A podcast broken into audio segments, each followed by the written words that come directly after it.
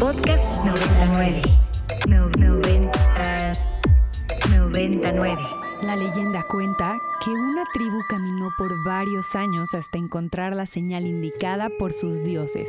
Un islote en medio de un gran lago, donde un águila sobre un nopal con queso... Mmm. Bistec, pastor, suadero y cebollitas. Mmm. Bienvenidos a Chilango Radio, por Ibero 90.9.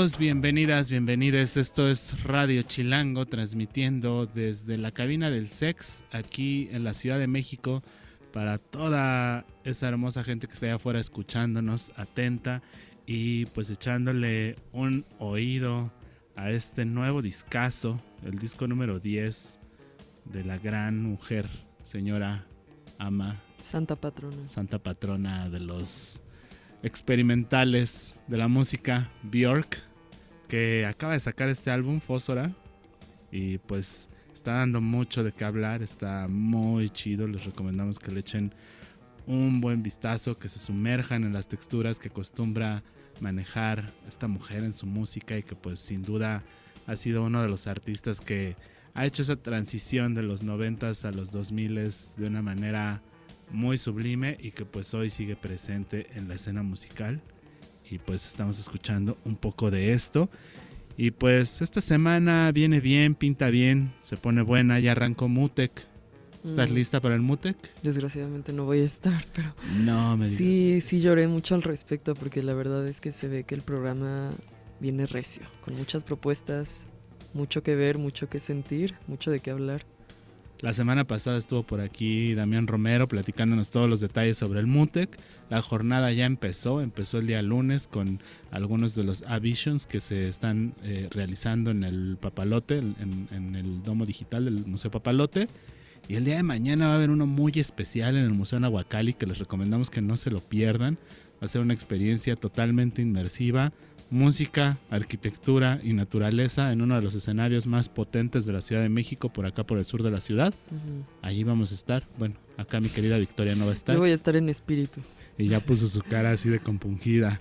¿Qué onda, Vic? ¿Cómo estás? ¿Qué hay de nuevo? Pues bien, bien, bien, pues por acá listos para traerles la agenda artística de la semana, pero además de eso, hablar un poco sobre el chismógrafo chilango, ¿no? Que tenemos por acá. que quién creen que se nos casa. La, la señorita Shanebaum. La mera, mera, la mera, mera sabor ranchero. La, la jefa de esta ciudad anunció que se va a casar con, con, un, con un antiguo amor, además. Claro, sí, de, de la Facultad de Física. Se conocieron en la licenciatura, ella y José María. Ay, ¿cómo se llama? José María Llamémosle. Tarriba Unger. Sí, el Chema para El los Chema. cuates. El Chema Shanebaum. Se nos van a casar. Sí, van a estrenar, no, bueno, no, no estrenar, pero estrenar matrimonio, noviazgo ya, ya se tenía y ya se les había cachado de novios en el ojo público anteriormente. Habían estado por ahí haciendo algunas apariciones públicas, entre ellas el grito de la independencia. Entonces ya se veía venir, ¿no? Que los tórtolos fueran a generar un vínculo más Se ve en su segunda Certero. adolescencia, doña Sheinbaum. Se le ve Sí. contenta con ese señor y pues brillando. a ver si se le hace al señor ser este el, el- el primero damo. ¿Cómo sería? ¿Cómo le llamaríamos? Primer eh, hombre. El hombro, Este, el, el- el- el el- primero hombro. Quién sabe, no sé, pero pues ahí, ahí, de ahí platicó sobre sus aspiraciones Sí. presidenciales la doctora y pues presentó a su novio, pues nos dijo que se va a casar y pues a ver qué, a ver qué tal le va. Le deseamos felices nupcias a la jefa de gobierno de esta Ciudad de México. Pues también esta semana sin duda pues todo lo que, todo lo que, de lo que se está hablando es de balones, de mundial, de ese penal eh, parado por don Memo Ochoa, que ahora se ha vuelto héroe nacional y hasta el presidente le anda mandando tweets y, Wow.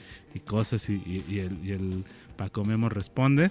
Le recomendamos ahí a toda la bandita que nos escucha que pues le echen también una escuchada a esta cobertura especial que se está haciendo sobre Qatar 2022 de lunes a jueves a las 2 de la tarde en Cura 99 y también les recordamos que hoy es el último día, las últimas horas, los últimos momentos para votar por su proyecto favorito en el concurso de bandas de Ibero 99 Disrupción Sonora. En la final de Rock Pop están por allí compitiendo Deimus Aranea contra Interstella. Hoy a partir de las 6 de la tarde vamos a tener esa final y todavía ahorita se pueden meter a votar. Yo me acabo de meter a echar mi voto. Ya está por ahí mi voto eh, pues engrosando las urnas de esta categoría de rock pop. Échenle ahí su votación y su escuchada, por supuesto, a las dos rolas que están compitiendo. Y pues, ¿qué más? Tenemos acá en cabina ya a nuestras primeras invitadas del día de hoy. Vamos a platicar sobre danza, sobre un coloquio, ecosistemas de la danza, que se llevará a cabo, bueno, que ya inició esta semana eh, por allí como parte de las actividades de la Coordinación Nacional de Danza.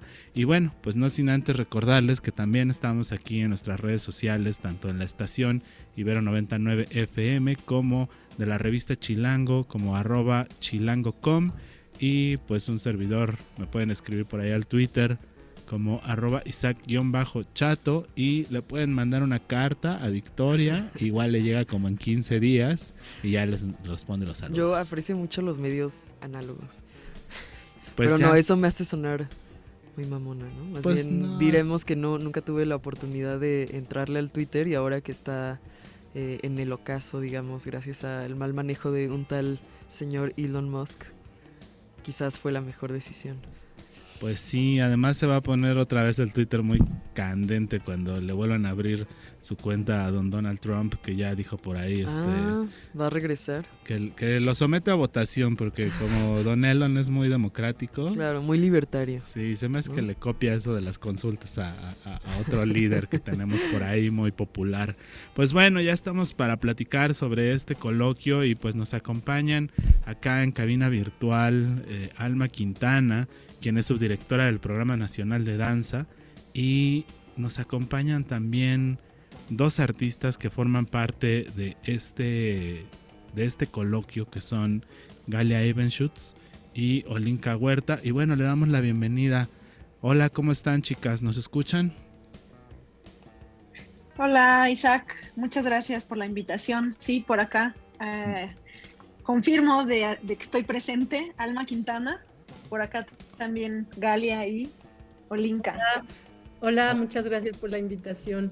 No, pues gracias a ustedes por estar aquí presentes y pues por seguir produciendo, bailando y resistiendo, porque creo yo que la danza en México tiene mucho de, un- de- de- de resistencia. Eh, es, una, es una disciplina artística que pues eh, generalmente pues se enfrenta a varias luchas eh, tanto presupuestales como de espacios de exhibición y pues en esta ocasión nos vienen a platicar sobre este coloquio ecosistemas de la danza en donde seguramente se estará hablando de esto que, que acabo de mencionar.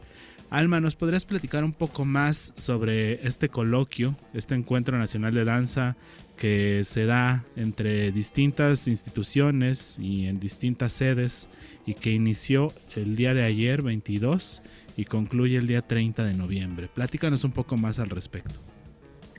Sí, este Encuentro Nacional de Danza es su séptima edición y como bien dices, después de la pandemia, la verdad es que estamos súper eh, agradecidos, contentas de que se haya logrado. Somos un equipo chiquito aquí en la Coordinación Nacional de Danza, pero nos parecía sustancial regresar a la escena, regresar a mirarnos, a abrazarnos y a apreciar una variedad de propuestas y discursos y estéticas que eh, tenemos en esta programación. La curaduría la hicieron tres coreógrafos, investigadores, artistas. eh, Abigail Jara, que es de Sonora, también Manuel Ballesteros de Sonora y Magdalena Breso, que es uruguaya, pero ya eh, casi mexicana, lleva ya muchos años por acá. Y esta programación que ayer arrancó en el Centro Cultural de España, la verdad es que estuvo súper emotivo ver dos propuestas, una de Veracruz y una de Yucatán. Justamente es un espacio para que desde las distintas regiones podamos converger y podamos saber qué estamos haciendo en los contextos. Y a la par de, este, de esta programación artística del Encuentro Nacional de Danza está justamente este coloquio Ecosistemas en la Danza, que articula lo teórico y lo práctico y justo es un espacio para reflexionar y para en colectivo nutrir cómo están cambiando esos modelos de producción, cómo podemos pensar conceptos como territorio, como la comunidad y sobre todo también la memoria, que estamos eh, sintiendo y creando hoy en día en relación a nuestro pasado y a nuestro futuro. Y pues bueno, también hay distintos formatos. Ahorita les voy a pasar ya a que Galia, que está justo al aire libre y está haciendo un proyecto maravilloso de una intervención eh, in situ en un edificio del centro histórico. Y luego justo Linka que nos comparta este microlaboratorio que va a estar dentro del coloquio, en donde ella con una dupla de colegas están trabajando el tema justo de la memoria y del folclore eh, desde distintas perspectivas. Pues bienvenida Galia, platícanos un poco más sobre este proyecto. Hola. Bueno, el proyecto está hecho específicamente, de, de hecho lo estoy construyendo, lo construí específicamente para el encuentro. O sea, es en un edificio de cinco pisos enorme, vacío, en la, en la calle República de Uruguay.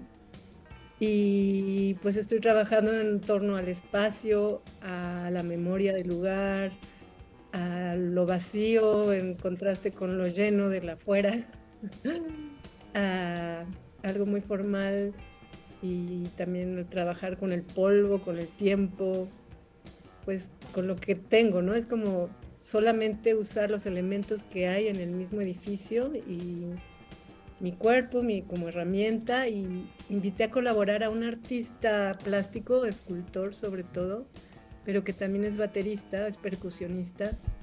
Entonces vamos a trabajar en conjunto, él va a hacer sonido con el edificio, no se va a llevar su batería, sino con el mismo edificio va a hacer sonido, con vigas y cosas que encontramos, vamos a, en el mismo edificio, vamos a hacer sonido, vamos a hacer composición, vamos a hacer diferentes escenas, ¿no? En relación a, a lo que tenemos.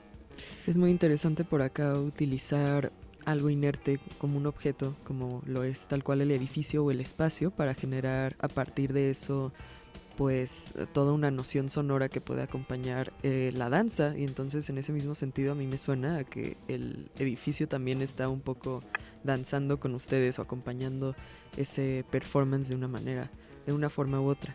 Em, y es muy interesante también lo que traen a colación sobre la memoria y la danza y mantener, bueno, que la danza sea como un medio de mantener la, pues la memoria y las genealogías de distintos saberes. Eh, me suena que la danza es un medio tan frágil pero consecuente como la tradición oral, ¿no? que son cosas que se pueden ir transmitiendo o enseñando de generación en generación o de eh, tradiciones folclóricas en otras. Sin embargo, que es muy fácil que se pierda el conocimiento o la, em, pues la noción sobre lo relevante que puede llegar a ser, ¿no?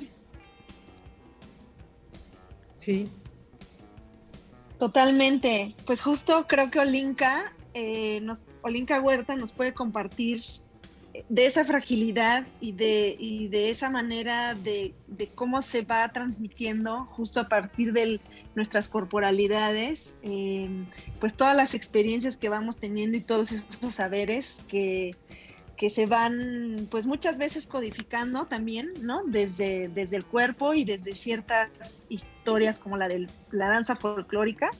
Entonces, bueno, que, que Olinka nos comparta cómo han estado trabajando para este microlaboratorio. Bueno, pues primero buenas tardes y gracias por la invitación. Eh, pues sí, efectivamente, eh, el, bueno, digamos que el papel del bailarín folclórico es un poco complejo porque no solamente convive con una sola tradición dancística, digamos, sino con varias.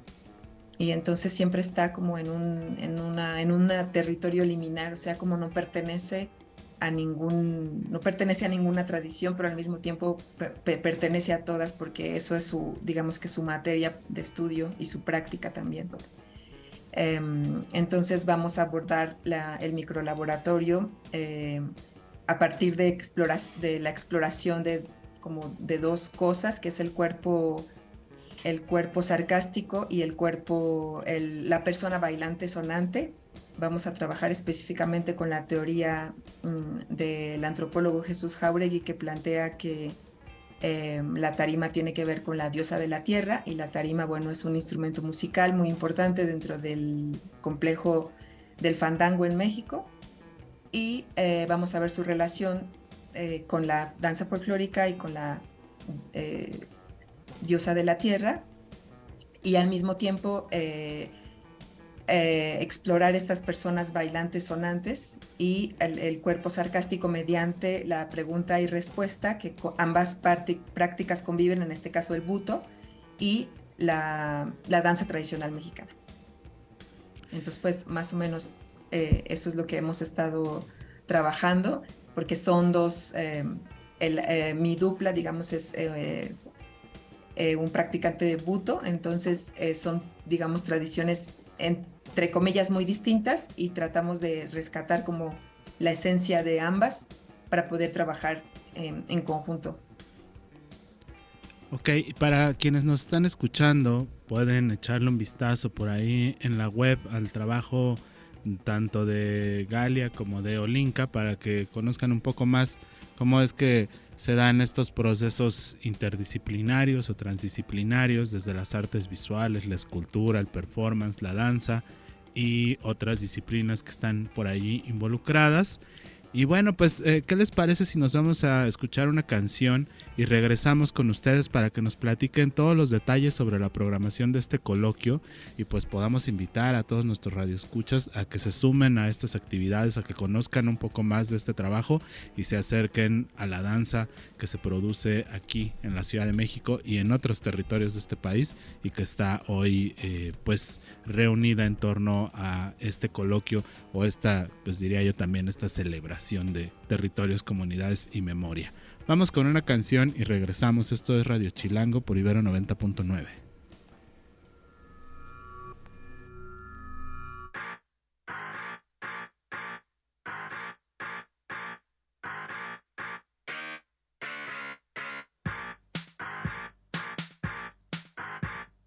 Y esto que acabamos de escuchar es Connection de Elástica. Este álbum es del 95 y sí tiene por ahí un sonido muy especial de aquella época, ¿no? Como un rockcito que nos remite a, pues sí, cuestiones cherry bomb y así, ¿no? Eh, pues bueno, estamos aquí en vísperas del séptimo encuentro nacional de danza de la Ciudad de México. Bueno, ¿cuál vísperas? También cometí el mismo error que tú, Chato, pero ya, ya empezó desde el 22 al 30 de noviembre. Van a haber distintos encuentros, pláticas, performances, todo en torno al ecos- a, a los ecosistemas de la danza y el- este encuentro nacional de danza. Y aquí tenemos a Galia y Olinka para platicarnos un poco sobre la programación que va a estar disponible durante estos días, a dónde ir, qué escuchar, qué ver, qué no se pueden perder. ¿Cómo están? Pues Hola, aquí hola. seguimos, Ah. aquí seguimos. Sí, sí, sí, sí. Eh, pues justo puedo compartirles que toda la programación está en distintas sedes, son 21 sedes en total. Tenemos nuestra casa, que es el Centro Cultural del Bosque, donde acontecen varios talleres y microlaboratorios. Y por la noche las funciones eh, de, de las obras que se presentan. eh, estamos en el Teatro Julio Castillo, en el Galeón, en el Granero, en la sala, ah no, en la sala Villarrutia es un taller, perdón, ya me estoy confundiendo. Y estamos haciendo alianza con otras instancias, en este caso una colaboradora fue Difusión Cultural de la UAM, entonces también van a acontecer performances ahí en Casa del Tiempo, que está en la San Miguel Chapultepec. Ayer arrancamos en el Centro Cultural de España. Estamos hoy, hoy a las ocho y media en el Teatro de la Ciudad con una obra que se llama El Baile, con un grupo de Nuevo León, que justo es eh, alrededor de los gancheros, que es un movimiento periférico en, en Monterrey, eh, de graffiti. Hoy va a estar en el Teatro de La Ciudad a las ocho y media. Después estamos también en Teatro Casa de la Paz, igualmente de difusión cultural de la UAM. Y estamos haciendo impactos coreográficos que son intervenciones en espacio público y en espacio que no es, digamos, el, el- arquitectura teatral, sino que son otro tipo de, de contextos como una escuela primaria, como un mercado. Estamos también en dos museos, justo del Limbal, Museo Nacional de Arte y Museo de Arte Moderno, justo con estas intervenciones. Y pues Olinka arranca hasta el viernes con este microlaboratorio que se titula Memoria, Saberes y Conocimientos Transversales, también en Casa del Tiempo. Hay un link de registro. Y eh, Galia, tuvimos que mover a Galia porque justo estaba el domingo programada a las 12 del día y pues por la marcha que está convocando nuestro presidente no se logró y pues tuvimos que reagendarla de último momento para el próximo martes 29 ahí en República de Uruguay, que igual si quiere contarnos un poquito más ahorita Galia para el Una registro. pregunta rápidamente, ¿dónde podemos Sí, encontrar sí, sí. todo esto por escrito? ¿Dónde los podemos seguir en redes, eh, en alguna página?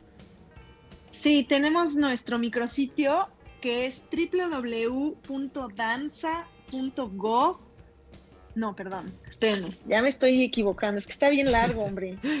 Ahí voy, ahí voy, ahí voy. Es www.danza.imba.gov.mx. danza.imba.gov.mx. Eso, ahí, ahí está este, Bueno, la, De en cualquier la- manera, yo creo que un googleazo a Encuentro Nacional de Danza Ciudad de México 2022 les, les redireccionará a donde tienen que estar. Y no se pierdan, pues, justamente de toda esta riqueza de eventos que van a suceder en torno al Encuentro Nacional de Danza.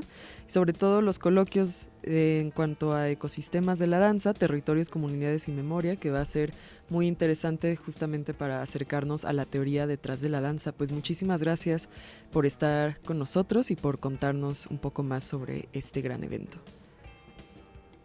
Gracias.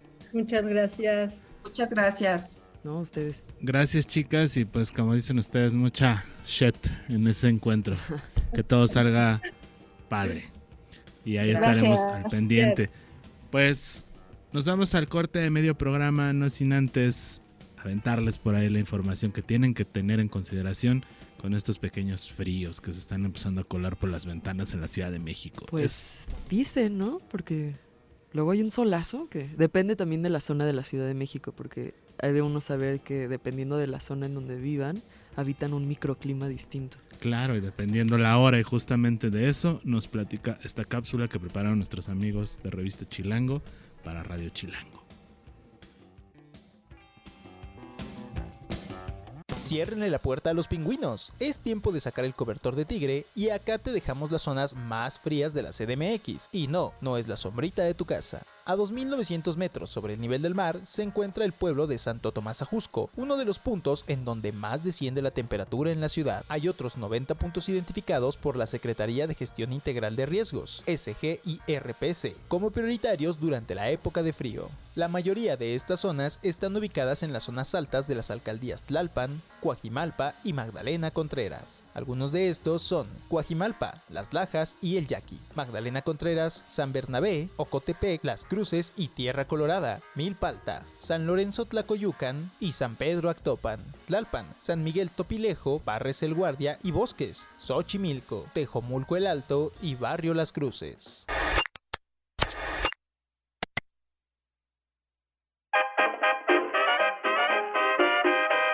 Chilango Radio. Se transmite por el 90.9 de su frecuencia modulada para todo el Valle de México. Chilango Radio. Y a todos los rincones del mundo a través de Ibero 99.fm. Camino por Narvarte, Polanco y Coyoacán. Y estamos de regreso en Radio Chilango por Ibero 90.9. Mi nombre es Isaac Torres, también conocido como El Chato, y me acompaña mi querida Victoria Villalobos, a quien no le gusta el fútbol y entonces no tiene la nota del día de que la cuatro veces histórica campeona Alemania fue derrotada hoy por los japoneses 2 a 1, Pero sí puedo apreciar la relevancia de aquella noticia, sin embargo. como la del día de ayer, de que a- a- antier, ¿no? de que Argentina fue goleada por Arabia Saudita, goleada de dos goles, pero Argentina y por Arabia Saudita, eso es una goleada sin duda. Claro, mucha gente no se espera em, la destreza futbolística que puedan tener Arabia Saudita. Por alguna razón nunca ha sido como muy sonada dentro de las competencias. Y pues parece Mundial. ser que esta copa es como la copa de las sorpresas. Y pues en el caso de México, pues dicen que siempre, siempre pasa como lo mismo con México, ¿no? Le gana al que nadie creía que le iba a ganar, empata con el que le tenía que ganar y pierde con el que era fácil. Entonces, a ver cómo nos va este sábado con, con Llegamos a una mediana longitud en cuanto a la competencia. Sí, caray, pero pues Pero a de qué repente pasa. tenemos un as bajo la manga. Pues sí, sí, la verdad es que el partido de ayer pues fue un buen partido, estuvo bien jugado, pero pues al final de cuentas no se ganó y lo que tenía que hacer era ganarse porque si no les ganan los otros. Bueno, pero de todas fuera. formas ya hubo muchísimas aulas y que se, en las que se suspendió la clase o muchísimas oficinas en las que la gente se hizo para atrás un poquito para poder voltear toda la atención al partido y definitivamente eso ya hace que valga la pena, ganemos o no ganemos, ¿no? El, el hecho de que podemos dedicarnos un poquito más a las horas de ocio gracias a esta magnífica excusa que es, pues no sucede todos los años. Claro, y pues también una de las cosas que ocurre siempre cuando se celebran estas copas mundiales desde hace algunos años es que se abren estos espacios públicos para proyectar los partidos. En este caso hay eh, uno ahí en el Monumento a la Revolución. Así que si el sábado tienen ganas de sentir la euforia colectiva y echar ahí el grito de gol al unísono, pues cáiganle ahí a esos, a esos espacios y pues seguramente se va, se va a poner sabrosón el asunto. A ver cómo nos va, a ver cómo nos va el sábado. A ver si se arma bailongo por ahí también. Sí, ya- que en el Monumento a la Revolución se puede encontrar mucha actividad en cuanto a danza también. Y bueno, pues en esta ciudad hay mucha actividad en cuanto a arte y como siempre pues tenemos por acá las primicias. Vamos a estar platicando en unos minutos más con Néstor Jiménez, un artista que está por inaugurar una exhibición en la Sala de Arte Público Siqueiros titulada México Bárbara, Bárbaro, perdón, México Bárbaro, Bárbare, México Bárbare. Barbarie. eh, que se, se va a presentar a partir de este sábado también, justamente, justo yo creo que por ahí de la hora en la que el partido va a estar ocurriendo, van a estar inaugurando en las apps. También vamos a tener un ratito más a David Miranda que nos va a platicar sobre el teorema del gasto improductivo, una exhibición que se presenta este viernes en Galería Unión por allá en la colonia Escandón. Y mientras tanto, vámonos con una rola y regresamos para platicar con nuestros invitados. Esto es Radio Chilango.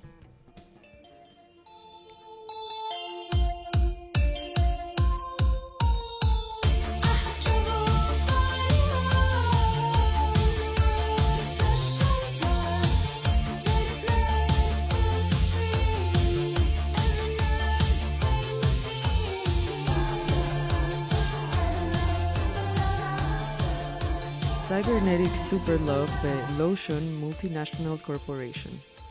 Es esta agrupación. Y eso no. eso ya se les fue por ahí.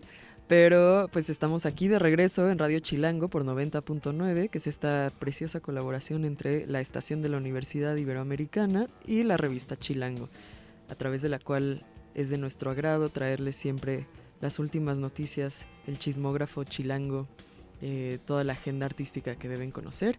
Y pues en ese mismo sentido, ahora vamos a hablarles de la próxima inauguración que va a suceder en la, eh, ¿cómo dijiste? SAPS. En las SAPS. En las SAPS, que es la Sala de Arte Público Siqueiros. Para cortos SAPS. Que- eh, del artista Néstor Jiménez. que pues para muchos de nuestros radioescuchas que están familiarizados con el ecosistema del arte contemporáneo, pues ubicarán a las apps por ser un proyecto curatorial y museográfico que se encuentra dentro de lo que fue una de las antiguas casas taller del maestro David Alfaro Siqueiros, uno de los principales exponentes del muralismo y quizás el más comprometido políticamente con el proyecto muralista. Y pues como parte de las actividades que se desarrollan en este espacio, pues generalmente la línea curatorial tiende a hablar sobre conflicto social, sobre espacio público, sobre intervención y en esta ocasión se presenta una exhibición titulada México Bárbaro del artista Néstor Jiménez, quien pues es un artista de una generación reciente que ha estado participando por ahí internacionalmente en algunas bienales y que ha estado representando a México, que también ha estado muy activo con una producción artística ligada a la pintura y seguramente fuertemente influenciado por lo que vemos por la tradición moderna del moralismo mexicano y que en esta ocasión pues está trabajando a partir de un conflicto social ocurrido en la periferia oriente de la Ciudad de México en el año 2020. Pero pues para platicarnos sobre eso tenemos aquí al artista. Hola Néstor, ¿cómo estás? Bienvenido. Hola, ¿qué tal? ¿Cómo están? Muchas gracias por la invitación. No, pues gracias a ti por, por tomarnos la llamada. Te saluda Isaac Torres. Platícanos un poco más sobre México Bárbaro. A mí me, me entusiasma mucho eh, pues ver esta exhibición porque pues hemos tenido la oportunidad de echarle un vistazo a tu trabajo y de darle un poco de seguimiento a lo que estás produciendo desde la pintura y pues me gustaría saber un poco más sobre esta historia de este Claro. conflicto que le da origen al proyecto. Claro, muchas gracias. Este, pues mira, eh, un poco ya en la, en la introducción este, lo, lo comentaste. eh, la única cosa es que el conflicto social se dio en, en 2017 a, a raíz del, del sismo, este, bueno, que el que pues la mayor parte de nosotros este, padecimos aquí en la Ciudad de México, eh, que básicamente se rompieron unas tuberías en, en una zona de, de donde tenía yo mi estudio, en, en Iztapalapa. Entonces se rompieron unas tuberías y bueno, eh, pues sabrás, ¿no? No es un secreto, ¿no? Que es una de las alcaldías en las cuales pues este hay, hay bastantes problemas de abasto de, agua y demás. Entonces se rompieron estas tuberías y, y el problema pues se dejó como pasar varios días eh, y, y entraron eh, pipas privadas, ¿no? pipas que pertenecen a un, a un sindicato local, a acaparar como la distribución de, del agua ¿no? y a vender este tambos de agua para las familias pues en precios como totalmente desproporcionados, o sea, muy caros y, demás, hasta que un, una célula de este pues sí vamos a pensar que eran como como gente del crimen organizado eh, se, se organizaron con gente de la, de la colonia para eh, pues secuestrar eh, esta pipa de agua y distribuir el líquido entre entre la gente que estaba ahí no como una manera como de, solucionar el problema al cual no se le daba como atención inmediata no sobre todo pues porque digamos que la zona pues también como carece de este de este servicio pues eventualmente y es una de las zonas más superpobladas pues este era un problema como bastante urgente no entonces a mí me llamó mucho la atención como como justo el- esta capacidad de tu organización para resolver un problema en el cual pues eh, era un pequeño o, en pequeña escala era un conflicto armado no es decir que, que la gente este, se armó con lo que tenía a la mano que es decir como tambos de agua escobas palos y demás mezclado con este grupo eh, delictivo que, que había utilizado armas largas en el, en el secuestro de la pipa no entonces esto en realidad fue un, un, un suceso que ocurrió en el 2017 eh, durante la crisis del posterior al terremoto y el cual pues realmente también no, no tuvo mucha mucho seguimiento ni, ni mucha documentación que es una de las cosas que también me interesa abordar en mi trabajo no la, la cuestión en las en las cosas que se pueden y no documentar y el uso de la pintura como una estrategia de documentación de esos sucesos que, que no aparecen o que no son este o televisados o, o en su defecto este en el, en el periódico y, y demás no Claro. entonces como que empecé a desarrollar como una serie de trabajos eh, que estaban relacionados con la ilustración, por decirlo de alguna forma, del conflicto. ¿no? Entonces desarrollé pinturas, esculturas y dibujos eh, pues relacionados con, ese suceso. ¿no? Básicamente esa es la, la, la idea de México Bárbaro. ¿no? Bueno, y, y retoma pues el título de, de un libro, ¿no? este clásico ya, en el cual se narran pues bastantes eh, de las injusticias y conflictos sociales durante la época porfirista. Además que es un, es un es un título que también pertenece a un disco de un grupo de thrash metal periférico este, que se llamaba Transmetal en los 90. Entonces me llamaba mucho la atención también como esa relación eh, entre entre esa narrativa del México este porfirista no y este México periférico de la actualidad que pues se parecen en, en ese tipo de conflictos no Claro, y sé. justamente el título que mencionaste al principio, El México Bárbaro Original, por así decirlo, de John Kenneth Turner, es una relatoría de, de la, pues sí, el caos, el conflicto, la marginación prolongada durante el porfiriato, como bien dices, y de la exterminación sistematizada de varios grupos indígenas durante ese tiempo.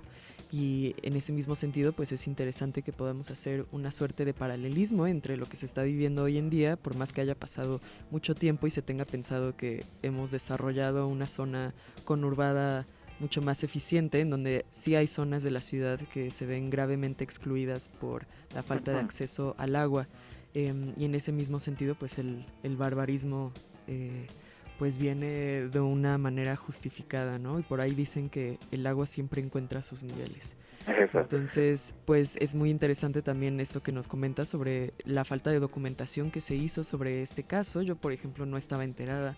Sin embargo, pues em, es un suceso que más, más allá de ser una cuestión aislada o todo lo contrario, una cuestión aislada puede ser representativa del descontento social em, y que tiene la ciudadanía con esta, este desabasto.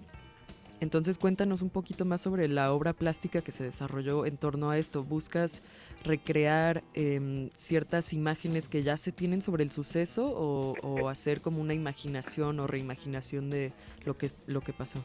Lo, mm, pues lo que pasa es que también es una metodología de trabajo que, digo, no es, no es nueva, eh, ni en mi caso ni en muchos otros, ¿no? O sea, es realmente una, una metodología de trabajo eh, que, realmente proviene más de la literatura y de la historia, ¿no? Que es este concepto de, de la ficción histórica, pero que en realidad a mí me cayó muy bien eh, durante, durante los últimos años para poder trabajar temáticas que tenían como una presencia o una o una consecuencia este, jurídica en la actualidad. Este, en, en series pasadas trabajé con algunas organizaciones sociales, las cuales pues todavía había este algunos problemas, digamos, de, de ¿cómo decirte? como como de litigio, ¿no? Sobre todo, eh, pues por conflictos ya sean por el territorio, conflictos este, personales y demás, en los cuales cuando yo empecé a relacionarme con estas organizaciones, pues una de las primeras cosas que, que me comentaron, ¿no? Era como, oye, sabes que pues te contamos lo que lo que quieras, pero pues sí te vamos a pedir que no tomes videos o que no tomes fotos o que no no este no, no hagas esa clase de, de documentación pues porque finalmente no sabemos qué consecuencias en la actualidad puedan tener para nosotros como organización no entonces eso me, me llevó a pensar que, que tenía que encontrar una forma de mostrar no esa o de hacer accesible también ese esos sucesos o esa o esos conflictos que realmente no tenía yo la capacidad o sea no digo que nadie pero realmente en ese momento yo no tenía la capacidad de, documentar. Entonces fue cuando empecé justamente a desarrollar la idea de la pintura como una, una manera de mostrar lo que era inmostrable no lo que finalmente no y era como una versión también en la cual pues eh, los que conocen mi trabajo pues eh, saben que utilizo mucho perspectivas distorsionadas y demás, una forma de aludir a la forma en la que recibimos la información y el proceso de historización de la misma, ¿no? De historización de los sucesos, ¿no? Entonces también pensar qué sucesos son susceptibles de ser historizados dentro de la narrativa y la discursividad, este, ya sea política, o histórica o artística de la nación, ¿no? Entonces lo que yo hice, esto te lo cuento porque me interesaba mucho como poner en contexto, ¿no? Que las pinturas parten justamente de la imposibilidad, ¿no? De, de, de acceder, ¿no? En tiempo real también a los sucesos, porque digo yo no soy periodista tampoco ni reportero, entonces en realidad mi interpretación de la, de la historia pues tiene tiene tiene otras connotaciones, ¿no? No es tan neutral para empezar, este en otro sentido este también me es posible como rellenar esos huecos que regularmente pasan en sucesos de ese estilo, ¿no? Entonces, eh, lo que se hizo o lo que estoy haciendo finalmente en, planteando en México Bárbaro, pues es, es esa mezcla entre ficción eh, y también historicidad, porque planteo también la posibilidad de entender la periferia pues como un laboratorio del futuro, ¿no? Que es decir, que estas zonas en las cuales pues evidentemente eh, están desfavorecidas por, por el planteamiento centralista, pues no están lejos, ¿no? Digamos, de, de extenderse eh, respecto a la crisis, ¿no? O sea, el, el hecho de que otros lugares no estén pasando por las mismas situaciones ahora mismo no significa que si la crisis no se atiende, pues no pueda ser este cercano a ese, ese mismo destino, ¿no? Claro, pues traes a colación en general interrogantes muy interesantes respecto a la representación y a final de cuentas esto es un registro a mano propia de un suceso que tiene consecuencias y ramificaciones muy importantes para el estado presente y futuro de, de nuestra ciudad. Em, cuéntanos nada más rápidamente hasta qué fecha podemos visitarlo. Eh, pues la exposición eh, va a estar hasta el 26 de marzo, hasta donde tengo entendido. O sea, eh, digo, días más, días menos, esperemos que haya muchos visitantes. Pero sí, más o menos para marzo. Ok, perfecto. Entonces ya se la sabe en México Bárbaro de Néstor Jiménez, allí en la sala de arte público Siqueiros Las Saps. Va a estar disponible hasta esa fecha. Entonces no se lo pierdan. Muchas gracias por estar con nosotros, Néstor. No, gracias a ustedes. Pues vámonos con una última rolita del chilango y regresamos para platicar con David Miranda sobre el teorema del gasto improductivo, un performance exhibición que se presenta este viernes en Galería Unión. Vamos con la rola y regresamos.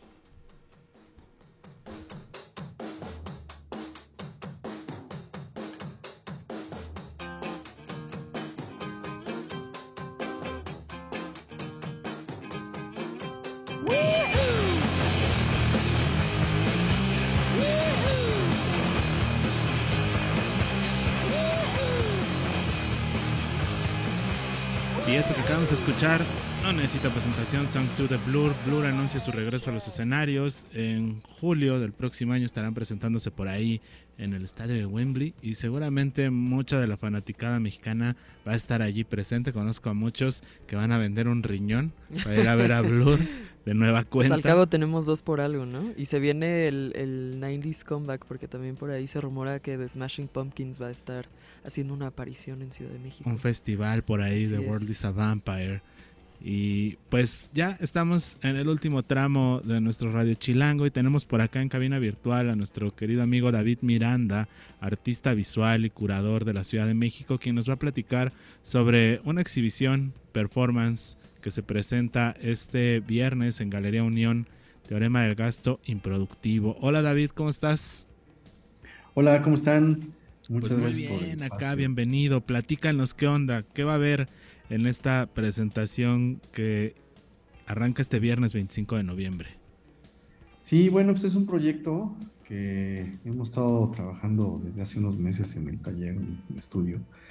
Y es un, es un performance este, que va a devenir en una exhibición de los vestigios del mismo. Y es un proyecto este, que se llama Teorema del Gasto Improductivo. Es un, es un eh, ejercicio que versa a partir de, de un texto de Georges Bataille que se llama La parte maldita, ¿no? y que es un teorema, digamos, sobre, sobre economía y sobre eh, lo que se entiende como el gasto improductivo, que es un proyecto que Georges Bataille este, acuñó para hablar de las formas, digamos, este, no utilitarias que las sociedades este, pues precoloniales, este, digamos, antes del capitalismo salvaje, pues tenían para regular su, su sociedad y su economía, ¿no? Entonces, más o menos esto, que es un poco este, complejo, pero, pero que tiene, digamos, descansa su, punto de partida en la noción del sacrificio de la, de la cultura azteca propiamente, ¿no? Entonces, tiene que ver con todas las actividades que hacían estas culturas, ¿no? De edificación, de producción escultórica, de producción cultural, ¿no? De alguna manera para, para desbordarse, ¿no? Para tener todos sus excedentes sociales, este, incluso de recursos, ¿no? Eh, abocados a, a- a una actividad en donde toda la sociedad se pone de acuerdo para, pues, para identificarse como una misma, ¿no?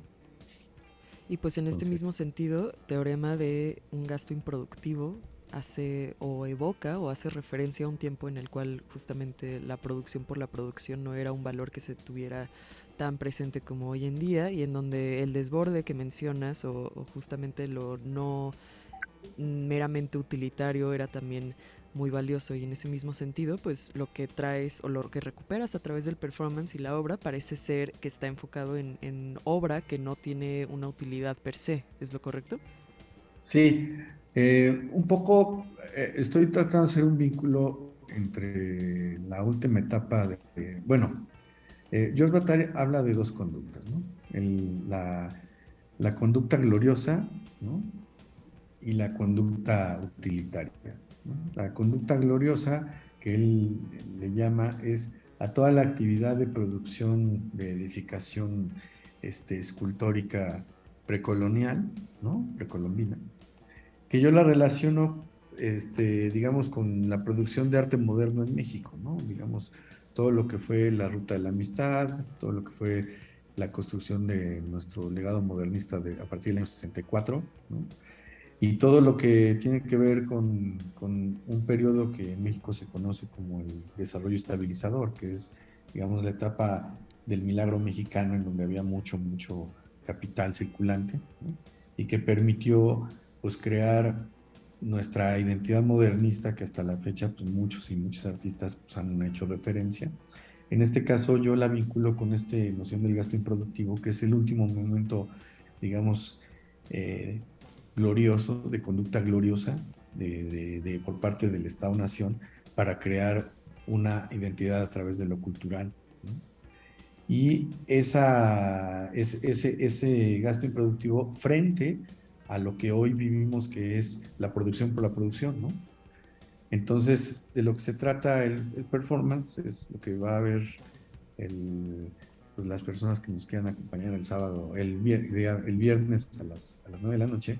Es un performance a partir de esculturas hechas con vestigios de, de la producción, por la producción, es decir, por cajas de cartón de comida chatarra, ¿no? Este, que van a ser a partir de, van a ser utilizadas como instrumentos a partir de micrófonos de contacto, eh, un- unos este, colaboradores artistas y, y yo, que vamos a utilizar como, como instrumentos de percusión para crear una especie de sinfonía postindustrial, ¿no? Entonces, pues por ahí vamos a ver efigies como lo son el Sol Rojo de Alexander Calder, el Estadio Azteca de Pedro Ramírez Vázquez, eh, la Osa Mayor de Matías Geritz, este, entre, otros, entre otras este, esculturas. Pues invitamos al público a que le eche un vistazo a tu página web bajo el pavimento, así lo pueden buscar en, en internet y también en Twitter y en Instagram para que conozcan más sobre el trabajo de David Miranda y pues que se acerquen este viernes 25 a la Galería Unión. También por allí búsquenlos en redes sociales como Galería Unión y asistan a este performance o asistan posteriormente a la muestra. Se nos acabó el tiempo, David. Te agradecemos mucho habernos compartido esta invitación y pues seguramente estaremos por allí para escuchar y presenciar este evento que pues promete, promete bastante. Muchas gracias, Gracias a todos. ustedes por el espacio. No, gracias a ti por, por tomarnos la llamada. Muchas gracias a todos los que nos escucharon el día de hoy. Nos despedimos. Esto fue Radio Chilango y nos escuchamos el próximo miércoles en punto de las 4 de la tarde. Adiós.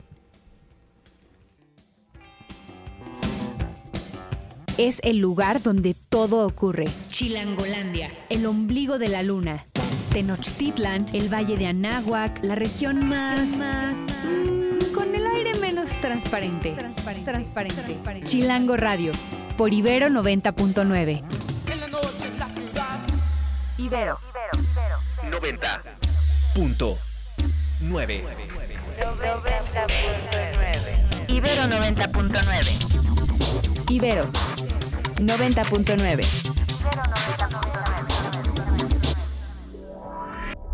Para más contenidos como este, descarga nuestra aplicación disponible para Android y iOS o visita ibero909.fm.